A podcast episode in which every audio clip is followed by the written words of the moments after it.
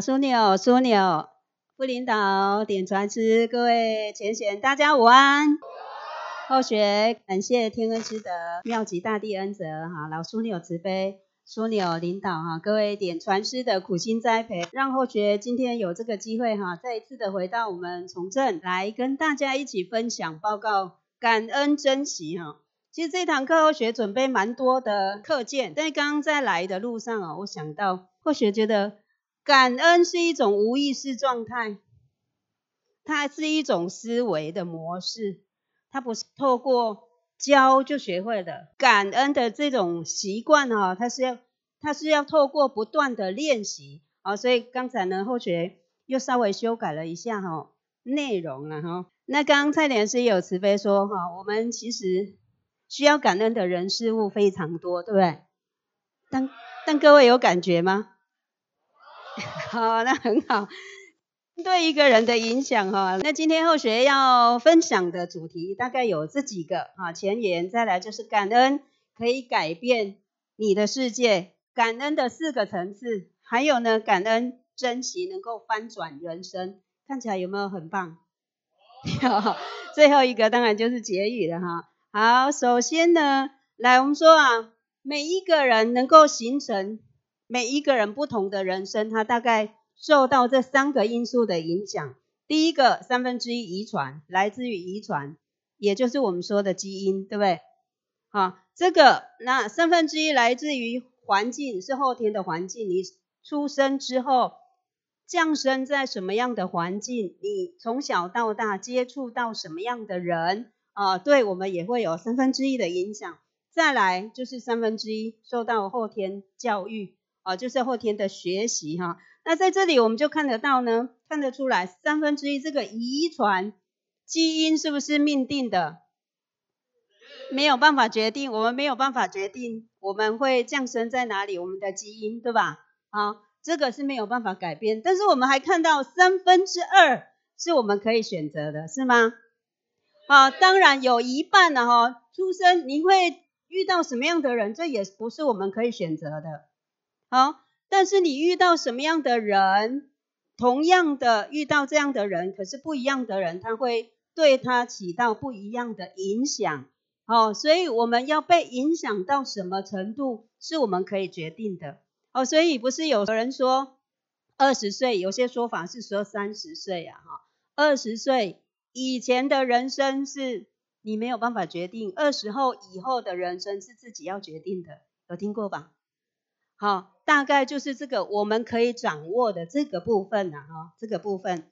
好，那这些跟我们修道之后，这些都是我们同样生而为人，同样受到这三个因素的影响。但今天我们更不一样的、更殊胜的、更幸运的是，我们能够得到修道，对不对？好，修道大概。它有一个主要的目标，就是让我们朝向更好的人生、更好的未来。当然，超生了死这个是终极的目标啊。其实，在修办的这个过程，就有机会改变命运，对不对？好，来，但我们来看一下哦，修道它就像一个一棵树的树干，是最根本、最基础的，对吧？好，那修道之后，有让各位财富稳定的吗？这些都是一般人追寻的，好，可能我们不会刻意去追求，但没有人会拒绝的，对吧？啊，它能够让我们现实的人生更加的美好、美善，哈，好家庭。修道可能没有办法，因为每一个人的财富命中注定，对吧？但是修道如果有真修之后呢，应该能够让我们至少在财务上是不会觉得困顿的。是够用的，对不对？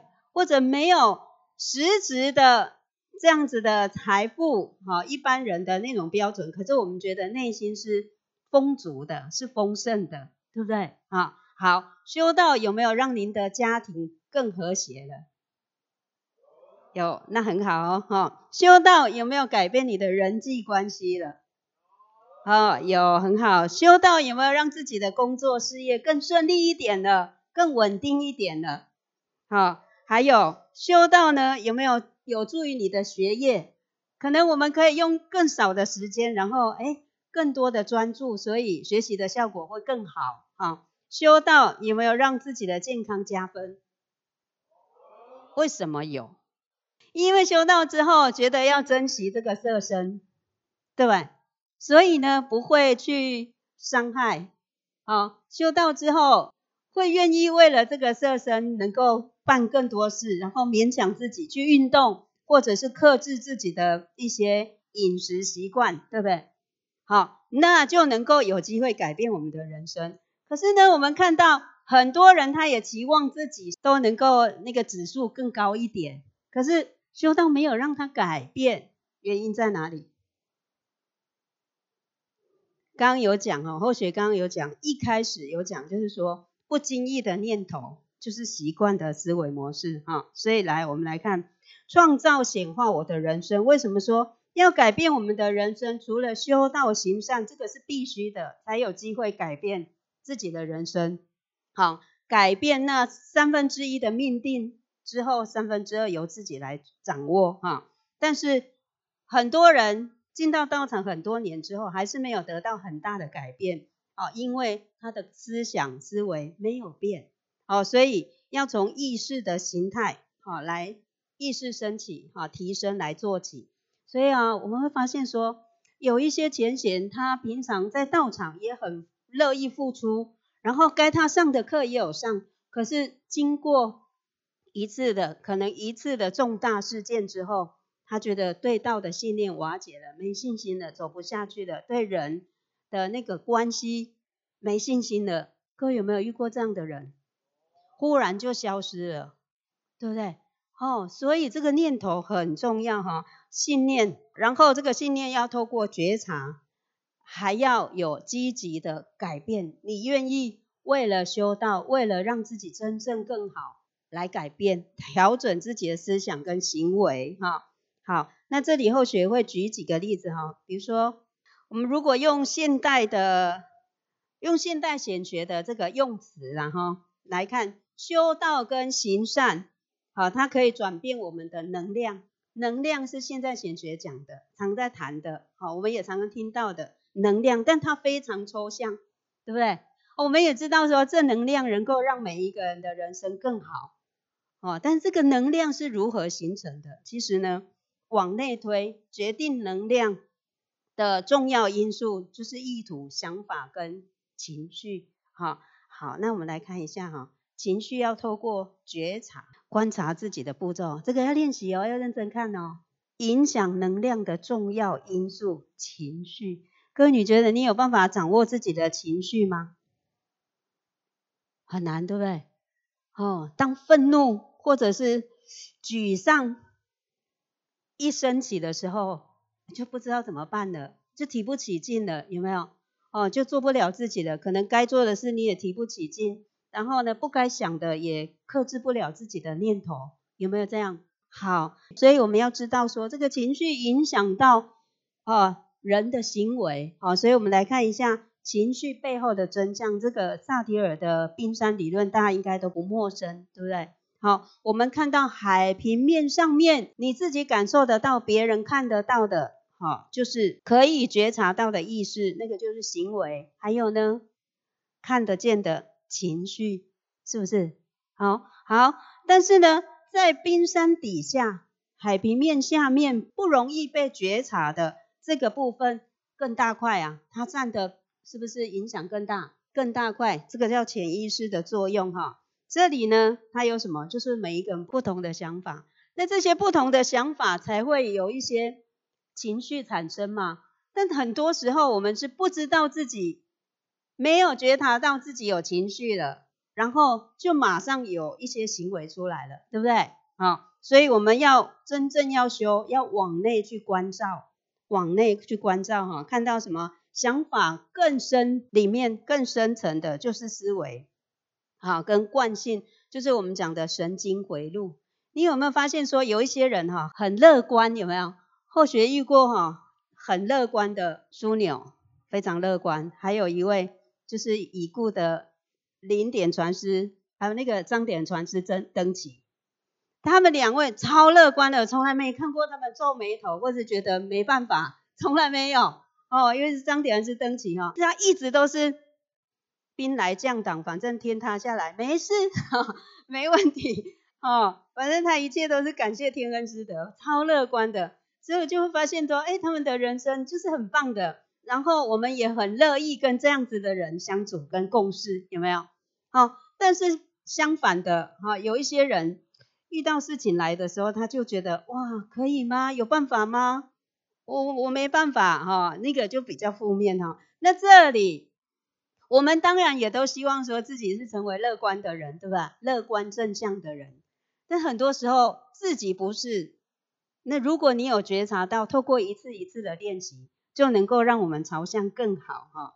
好，那我们看哦，当有至少你能够觉察到自己有情绪了。这个是一个很关键的点，好，当有负面情绪升起的时候，比如说令自己很生气、很悲伤、很忧郁、哦，很郁闷，或者是烦躁，没来由的就很烦躁，或者是地嫉妒，你知道不应该嫉妒啊，对不对？哈，我应该要欣赏对方啊，可是你就是克制不了，但至少你有想到了我在嫉妒，好，或者我在生气，哦，所以。先有这几个步骤，第一个，这个可以拍起来，这个很重要。如果你有这样子的，呃，刻画在你心里，那当有这些情绪产生升起的时候，至少你能够停看停，哦，所以这个很重要，这是很重要的心理学的内容。啊，其实我们在道场圣贤教我们的也是，有没有恶意物于动机，圣心物于隐微，对不对？而不是说你做了什么行为再来改变，要不然颜回不二过，为什么能够称为圣人？我们大部分的人是有这个不好的念头升起的时候，自己没有觉察，好是这样哈，所以觉察到自己的觉察情绪啊，这个蓝色的字就是关键字，记记这几个字就好了哈。第一个就是觉察情绪，第二个观察自己的肢体动作。第三个，在内化往内找，当下自己想什么，你在想什么？第四个就是感受到身体的反应，啊，好，觉察自己的情绪，啊，能够告诉自己我在生气，好，那把这个注意力放在自己的内在，放在自己的内在，我很生气，这件事情自己很生气，而不是那个引起我们生气的这个人事物上面。这个就能够形成一个阻断哦，哦，就可以阻断了哦，哈，他你不会一直越想那个人，越想那件事，越想越气哦，所以把焦点放在自己的身上，我在生气或者我很伤心，好，这个这件事情，接下来就是观察自己，我很生气，我很伤心，很生气的肢体动作。可能会是什么？各位浅浅，当你很生气的时候，你的肢体动作可能会是什么？瞪大眼睛，那个握拳，还有呢，手抱胸，还有呢，跺脚也有可能啊，对吧？还有呢，我们进入那个情境，你才能够印象很深刻啊。你有情绪之后。先观察自己的肢体动作，都有可能是这些哈。还有呢，还有可能有一些人他会怎么样？一直骂，一直念，碎碎念，对不对？哈，好，来，就是把注意力再转移到自己的身体上面。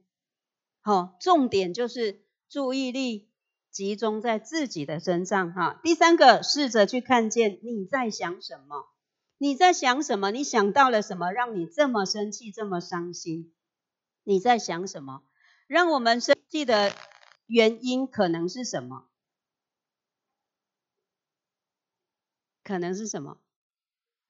别人说了某句话，让你会生气，可能你听到了什么？不被尊重，对吧？然后被责备，还有呢？还有什么会让你那么生气？被误解，好，你在想什么？就是觉得委屈，对吧？好，是不是有这些？你在想什么？这些就是内在你的情绪了。好，你在想什么？哈，所以就是去观察自己的思想，你想到了什么，让你这么生气，这么伤心？哈，那如果能够关照到这里，你就可以告诉自己，它就只是一个思想，一个想法而已，不代表你，不代表我。那个生气不代表我们自己，好，那只是一个情绪哈。所以如果能够带着觉知跟爱去关照它，哦，而且不用去认同或者是批判，也不用说啊，我今天亏我还修这么多年，居然一件小事都就让我暴跳如雷，哈，自己自责也不必，你就是静静的去看见它，我确实在生气，哈。这样子可以允许自己去生气或是悲伤，然后呢，第四个就是感受自己的身体，啊，比如说怎么感受呢？身体有什么反应？哦，刚刚说那个那个生气的动作，对不对？再来身体的反应，比如说可能会胃痛，很生气的时候很紧张会胃痛，对不对？还有呢，很暴怒的时候可能会心脏不舒服。会不会？会。还有呢，有一些人会太阳穴痛、头痛，好。还有呢，会觉得恶心，还有可能身体有什么反应？你们有生气过吗？很生气过吗？有。那当下曾经还有什么反应？身体的反应没记啊，对不？因为没有去觉察，哦，所以一次又一次，哎，遇到同样类似的事情。又历史重演，好，但是我们如果看到这些，那你就自然，好，能够去控制哈，身体哪里紧绷啦，或者是不舒服啊，就是这些都是情绪在我们自己身上产生那个作用的结果。如果能够想到这四点，好，我想我们的情绪就会得到了舒缓了，好，这个是很重要的练习哦，哈。所以把它记起来，这个关键字，当在有这个很过激的这些情绪的时候呢，就要想到这四点啊，对自己就能够有帮助啊。但一般人在处理不合理的人事啊，不合理人事的路径会是怎么样？所谓的不合理，就是你觉得不应该发生，怎么会发生？好，不能接受的，不认同。些事情，这些状况，对不对？好，那可能是怎么样呢？比如说有一个事件，然后再来就会触发本能的反应。什么叫本能的反应？我生气，或者我只要一听到类似的事情，我就生气，哈，我就紧张，有没有？这个叫本能的反应。好，那所以你要去知道说，哎，通常什么事情最会？刺激到自己。如果现在让你写出来，你写得出来吗？你会有意识吗？或者你就会觉得超没自信的、超紧张的，有没有？很很生气的，这个触发本能的反应。每一个人本能的反应不一样哦。好，好，再来，接下来一般人接下来就是要护卫自己，护卫自己。